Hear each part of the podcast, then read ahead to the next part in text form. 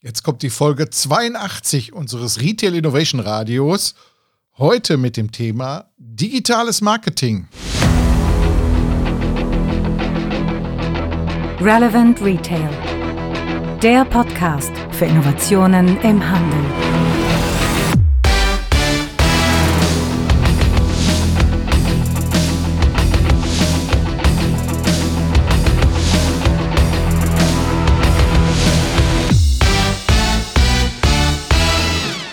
Ja, und da sind wir mal wieder. Heute, wie gerade schon gehört, mit dem Thema Digital Marketing. Ja, es passiert gerade einiges in dem Bereich. Aber bevor ich damit anfange, stelle ich mich mal kurz vor. Mein Name ist Frank Rehme und ich beschäftige mich schon seit vielen Jahren mit dem Thema Innovation im Handel. Gut, aber bevor wir jetzt loslegen, noch einen kleinen Hinweis auf das, was unseren Podcast überhaupt erst ermöglicht. Ja, einen Podcast auf die Beine zu stellen, so wie wir es machen, ist natürlich einiges an Arbeit, die wir natürlich für euch gerne erbringen. Aber es erzeugt auch Kosten. Und um die Kosten irgendwo in den Griff zu kriegen und zu decken, freuen wir uns natürlich über Sponsoren. Und wir haben jetzt jemanden gefunden, der uns dabei unterstützt, nämlich Offerista. In Zeiten, wo immer mehr Menschen mit einem Aufkleber an ihrem Briefkasten signalisieren, dass sie überhaupt gar keine Postwerfsendung mehr erhalten möchten, ist die große Frage, wie erreiche ich als Händler denn dann überhaupt noch meine Kunden? Und genau in die Bresche springt Offerista ein, nicht nur mit dem digitalen Handzettel, sondern als totaler Lösungsanbieter für digitale Kundenaktivierung. Dazu hat Offerista ein richtiges Baukastensystem auf die Beine gestellt, mit dem man den Abverkauf steigern kann, indem man Neukunden gewinnt und Bestandskunden aktiviert. Ja, und ein Griff in diesen Baukasten kann zum Beispiel sein, dass man Werbeverweigerer damit erreicht, dass man saisonale Highlights, Bekanntheit, Filialeöffnungen damit nach vorne bringt, Omnichannel-Formate sinnvoll miteinander verbindet und natürlich das ganze Thema Aktionsangebote in den Mittelpunkt stellt. Ja, alles dazu in den Shownotes. Ihr könnt gerne mal reinschauen auf die Webseite. Hochinteressant. Das ist zeitgemäßes Marketing für die Händler von heute, die auch morgen noch erfolgreich ihre Kunden erreichen möchten.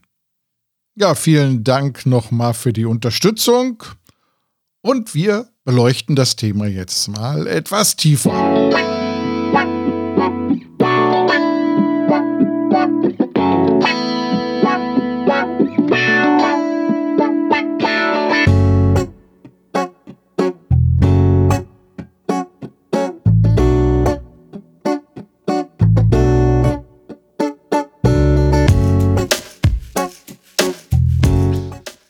Ja, digitales Marketing.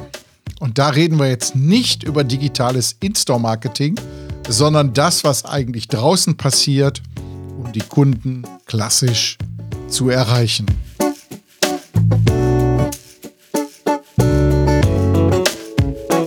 Ja, und wenn ich sage klassisch zu erreichen, meine ich natürlich nicht, dass wir das Gleiche, das, was wir bis jetzt analog getan haben, digital tun, sondern mal komplett neu denken auch.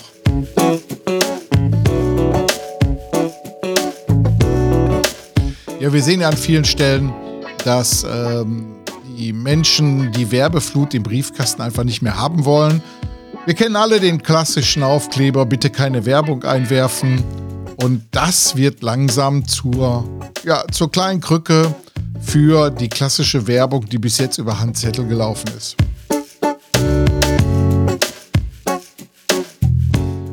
Ich hatte in manchen anderen Ausgaben auch schon mal erwähnt, dass der klassische Handzettel, der Print-Handzettel, äh, gedruckt auf toten Bäumen, äh, sicherlich nicht die Zukunft ist, aber immer noch gern genutzt wird, weil der ist einfach da. Den kann man sich manchmal sogar gar nicht entziehen. Der fällt aus einer Zeitung raus oder wird einem an anderer Ecke zugesteckt. Aber aus den Gründen, die ich gerade jetzt mal genannt habe, findet der immer weniger Akzeptanz bei den Menschen.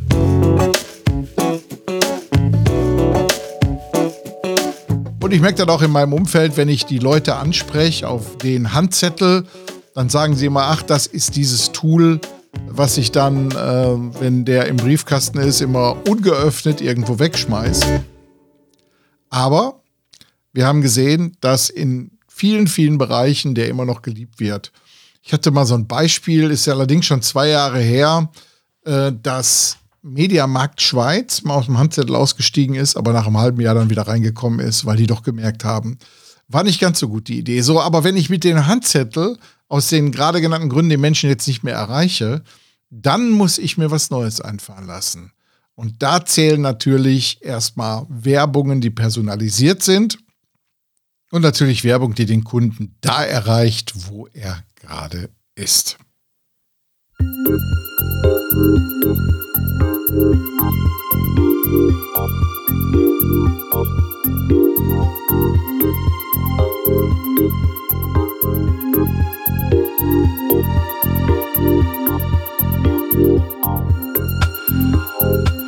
So, und da gibt es natürlich verschiedenste Möglichkeiten, wie ich den Kunden erreichen kann. Einmal, dass ich klassisch den Handzettel digitalisiere und in den klassischen Handzettelportalen dementsprechend mit unterbringe. So, der Vorteil ist, ich kann auf die Reichweite dieser Portale zugreifen, habe aber auch die Möglichkeit, zugleich den auf meine Webseite zu integrieren.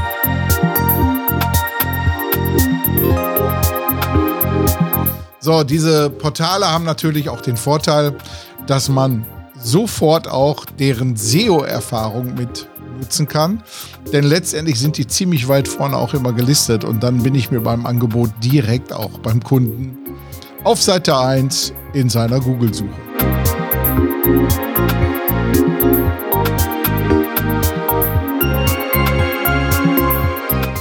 So, dann kann ich mich natürlich in ein Push-Netzwerk mit einbringen. Push-Netzwerke, das sind letztendlich Netzwerke, die genau dafür sorgen, dass der Kunde die Werbung bekommt, die für ihn relevant ist.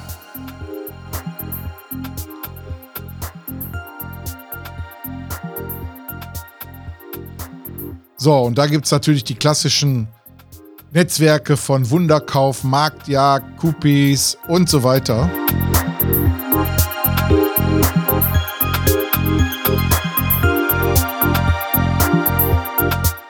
So, und dann kann ich natürlich hingehen und eigentlich den größten Sucher im Internet letztendlich bemühen, nämlich Google. So, und da kann ich dann ganz gut hingehen und kann auch in Google letztendlich meine Produkte mit Preisen dementsprechend einstellen. Das Ganze nennt sich Google Local Inventory Ads. Sprich, ich lade da die Artikel, die ich bewerben will, dementsprechend jeden Tag hoch mit dementsprechenden Preisen, mit meinen Beständen. Und dann, wenn ein Kunde aus meinem Postleitzahlen, IP-Bereich, je nachdem, etwas sucht, kriegt er dann das Angebot in der Nähe direkt angezeigt. Ja, dann kann man natürlich auch das ganze Thema der digitalen Prospekte auch dynamisch generieren, aufgrund der Anforderungen der Kunden, wenn die Kunden sich eigene Profile angelegt haben. Oder ich kann hingehen und kann auch irgendwo Display-Advertisements dementsprechend mit reinbringen, entweder auf einer Webseite, auf Partner-Webseiten oder in anderen Formaten, die ich in meinem Netzwerk dementsprechend noch mit drin habe. Ja, gerade jetzt auch in Corona-Zeiten wird es immer wichtiger auch zu verstehen, dass man mit seinen Marketing-Spendings auch viel verantwortungsvoller umgehen muss. Sprich, die Effizienzsteigerung des eingesetzten Geldes und damit auch der Konversion, die dann letztendlich im Retail-Format entsteht, dementsprechend effizient auch zu gestalten. Ja, und da können wir immer nur empfehlen, sich jemanden auszusuchen, der diese sogenannte Cost per Engagement anbietet. Ja, das bedeutet nichts anderes, als ähm, wenn du eine Kampagne gemacht hast, dass du wirklich nur dann bezahlst, wenn auch mit der Werbebotschaft interagiert wird.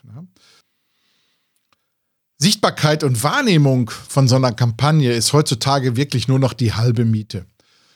Deshalb muss die Interaktion mit dem Werbemittel und vor allen Dingen auch die emotionale Reaktion auf die Botschaft immer mehr in den Mittelpunkt gestellt werden. Und deshalb muss man sich genau darauf fokussieren. Und deshalb ist es wichtig, auch eine optimale Platzierung letztendlich zu haben, wenn man irgendwo etwa rein investiert in digitales Marketing, dass man auch weiß, das kommt auch an. Insofern muss man sich auch von dieser uralten Werbung der Tausender Kontaktpreise und so weiter verabschieden. Letztendlich geht es darum, dass man, ja, ich sag mal, den alten Begriff, der mal von Google geformt wurde, Kost per Klick, auch wirklich nur dann bezahlt, wenn die Menschen die Werbebotschaft auch dementsprechend dann nutzen.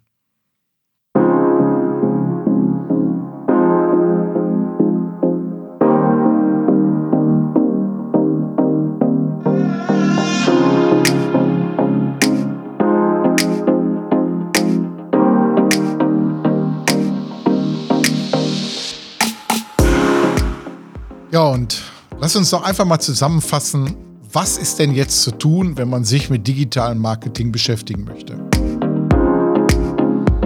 So, die Nummer eins ist erstmal, dass man die digitale Bedürfnispyramide nochmal sich anschaut, die wir hier in vorherigen Sendungen schon mal erklärt hatten, aber auch in einem speziellen Artikel auf Zukunft des Einkaufens schon mal erwähnt haben. Das heißt, erstmal muss ich um Sichtbarkeit kämpfen. Das Allerwichtigste momentan für den Handel. Nämlich, wer nicht gesehen wird, bei dem wird auch nicht gekauft. So, das bedeutet natürlich, dass ich beim Kunden präsent sein muss, in erster Linie, wenn er ein Produkt sucht, was ich eventuell im Angebot habe. So, und dazu zählt natürlich, dass ich erstmal bei Google gut sichtbar sein muss.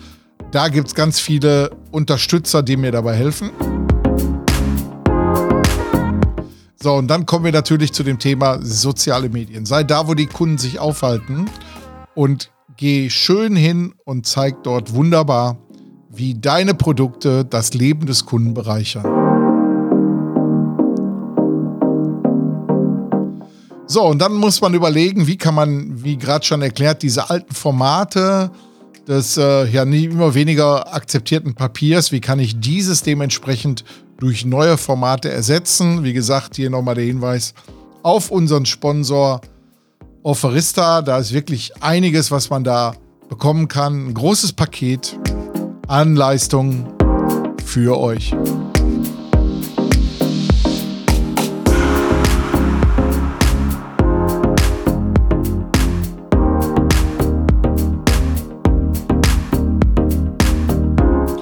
So, und äh, um das Ganze jetzt nochmal zu komplettieren,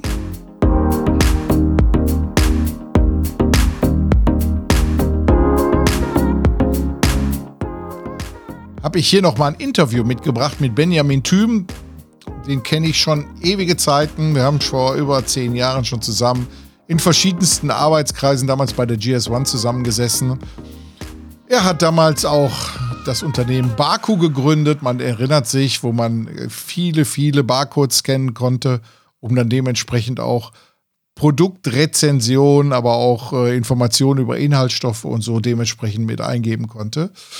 Die Firma ist mittlerweile auch verkauft und er kümmert sich um neue Dinge und was er da tut genau, das erklärt er jetzt uns im Interview.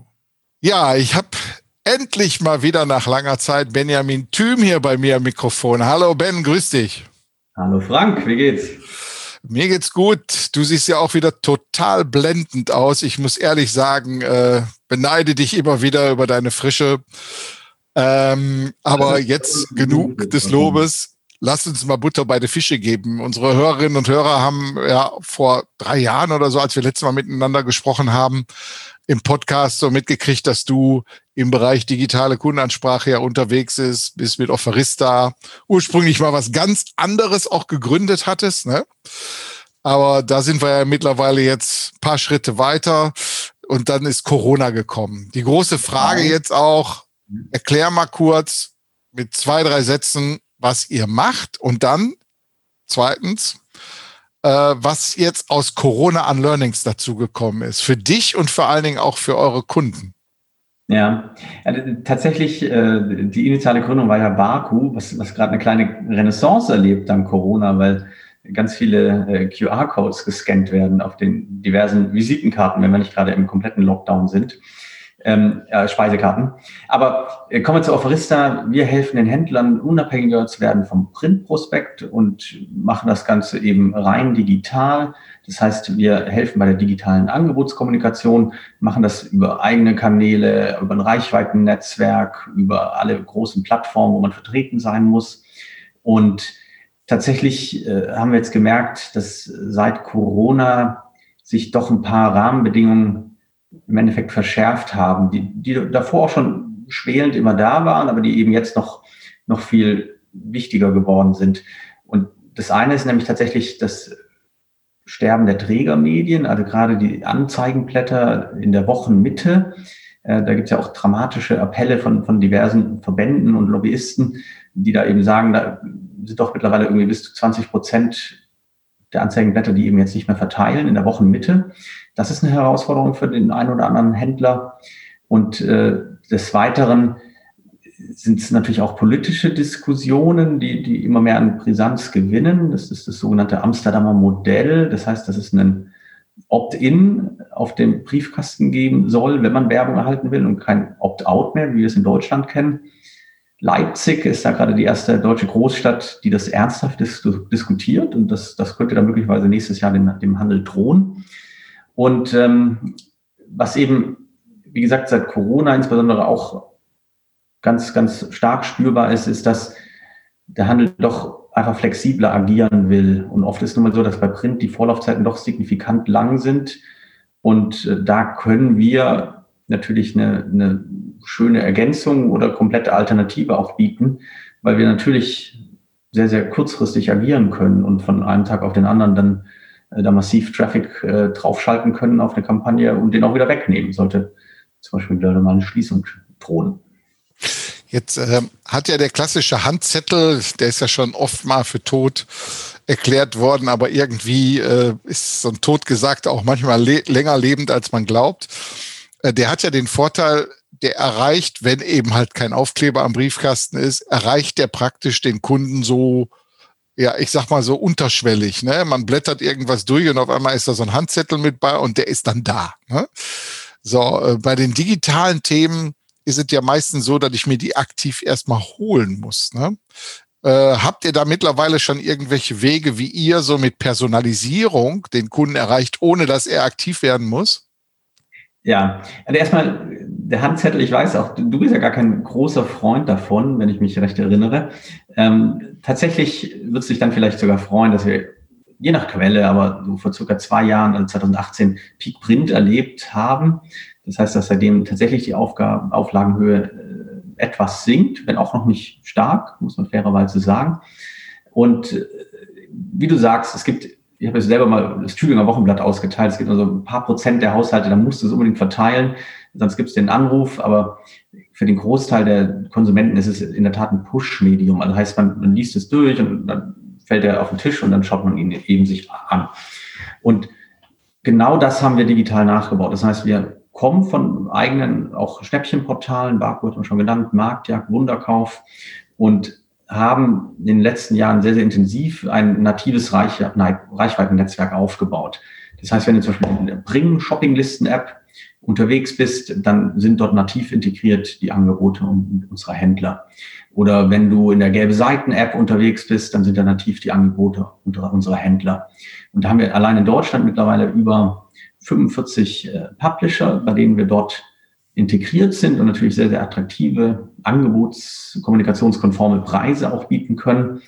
Und das ist jetzt etwas, was wir in den letzten Monaten ins nächste Level gebracht haben. Wir nennen das Offers Unlimited und können mittlerweile einfach auf jedem relevanten digitalen Kanal die Angebote vollautomatisiert ausspielen. Das heißt, wir können, wenn der Händler es will, vollautomatisiert mit den Wochenangeboten den Insta-Story-Account von ihm bestücken. Oder wir können vollautomatisiert aus den Angeboten, sei es auch direkt aus dem Prospekt, einen YouTube-Clip erstellen und damit dann natürlich entsprechend Bewegtbildwerbung machen. Oder wir bestücken vollautomatisiert den Google My Business Eintrag des Händlers mit den entsprechenden Angeboten. Das heißt, wir sagen, jeder digitale Touchpoint ist relevant und äh, den bestücken wir und bespielen wir ideal, je nach eben Kanal, was der Kanal so entsprechend will und bieten damit eben auch dem Handel endlich die Reichweite, die ihr, die ihr braucht, um eben dann ja freien Gewissens und frohen Gemuts äh, tatsächlich äh, Print dann eines Tages zu ersetzen.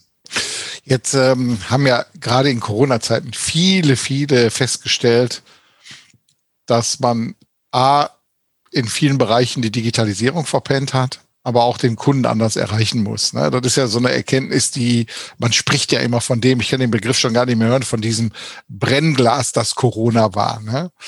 Ähm, eigentlich war das nur so ein Zeitkomprimierer, wo drei Jahre Entwicklung auf, auf ein halbes Jahr zusammengepackt wurden. So, wenn ich jetzt als Händler das jetzt gemerkt habe, und ich sag mal, ich bin jetzt ein Händler, der jetzt nicht irgendwie einer der großen Lebensmittler oder anderen Filialisten ist, sondern irgendwie einer mit, ich sag mal so fünf Millionen Umsatz, drei, vier, fünf Filialen in der Ecke. Äh, wenn ich euch jetzt aktiv euer Angebot annehmen will, was muss ich da als erstes tun?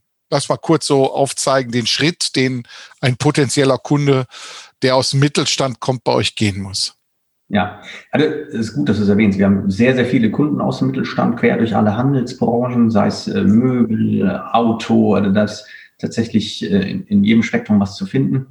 Und normalerweise läuft der Vorgang so, dass wir uns früher mal getroffen hätten, mittlerweile eben einfach den Zoom-Call vereinbaren und dann uns anschauen, okay, was sind aktuell die Herausforderungen? Ist es so, dass man bestimmte Zielgruppen nicht mehr erreicht im Print, wie zum Beispiel eben junge Familien? Oder ist es einfach grundsätzlich, dass man, dass man den Print quasi abschaffen oder halt ersetzen will? Oder will man stärker in eine Omnichannel-Strategie investieren, sofern man dann dort unterwegs ist grundsätzlich? Und dann schauen wir, was dann eben von unseren Produkten dafür entsprechend passend ist, was die jeweiligen KPIs sind, also was die jeweiligen Kennzahlen sind, die dem Händler wichtig sind und woran er den Erfolg einer Testkampagne bemisst ob man sagt, okay, ich will bestimmte Produkte bewerben, da soll es dafür dann an der Kasse entsprechend einfach mehr klingeln. Oder ob man sagt, ich will schauen, wie viel mehr Frequenz kriege ich auf die Fläche. Das sind alles Dinge, die wir uns eben zusammen anschauen und dann entsprechend zusammen die Benchmark aufsetzen. Dann machen wir einen Test und äh, beweisen normalerweise, dass das entsprechend funktioniert, justieren während der Kampagne nach, um eben auch da immer erfolgreicher für den Händler zu werden. Und ja, dann schauen wir uns an, inwiefern wir das noch, noch größer machen können. Super. Ich habe jetzt äh, konkret habe ich so mal ein Beispielprojekt im Kopf. Ne? Und zwar ähm, haben wir mal einen, einen Baumarkt dabei unterstützt, sein Sortiment zu ändern. Der ist weggegangen vom klassischen Baumarktsortiment, ging darum um die Erhöhung der Flächenrentabilität durch ein neues Sortiment. Und dann haben wir identifiziert, haben wir erstmal eine Analyse gemacht, Makrotrends in der Gesellschaft, dann geguckt, was an Wettbewerbsumfeld da ist und haben festgestellt, mit dem Thema Freizeit und Wohnen hier auf der Baumarktfläche kannst du wahrscheinlich mehr ähm, Geld verdienen. So. Wurde das Sortiment umgestellt, aber wir müssen damit natürlich neue Zielgruppen ansprechen. Ja, und dann sind wir hingegangen und haben ähm, auf Social Media diese Zielgruppen mit dem Sortiment angesprochen. Die sind dann auch in den Laden gekommen. Und wir haben das Ganze dann analysiert mit Insta-Analytics, mit Kameratechnik, 3D-Sensorik, um zu gucken, kommen auch wirklich jetzt mehr Frauen und jüngere Leute. Und das war wirklich gut. 30 Prozent mehr Flächenrendite hingekriegt auf den Flächen. Das war schon mal, alles hat gejubelt. Aber jetzt will man dieses weiter befeuern. Das wäre doch äh, eine gute Geschichte, wenn einer, der so die ersten Schritte gemacht hat und dieses Mal ausprobiert hat, so in soziale Medien rein zu posten, der hat sich dann so zwei Influencer aus seinem Team daraus zusammengesucht, die jetzt immer laufend Videos machen. Aber das reicht ja letztendlich nicht aus. Den könnte man doch wunderbar mit so einem Thema weiter beflügeln, also neues Sortiment und neue Zielgruppen anzusprechen. Absolut. Also das ist im Endeffekt wirklich ein fantastischer Case, mit dem wir uns da gerne auch stellen könnten, weil ich wurde, bin ja auch noch schuldig, die Antwort auf die Frage der, der Individualisierung ähm, oder eben Segmentierung. Das heißt, wir könnten natürlich sagen, okay, von dem aktuellen Angeboten, die es gibt, dann nehmen wir jetzt eben nur einen Teil. Die sind dann für die und die Personas, für die und die Zielgruppen relevant und die erreichen wir am besten über diese und jene Kanäle. Und ähm, das ist natürlich ein Weg, den man absolut gut gehen kann.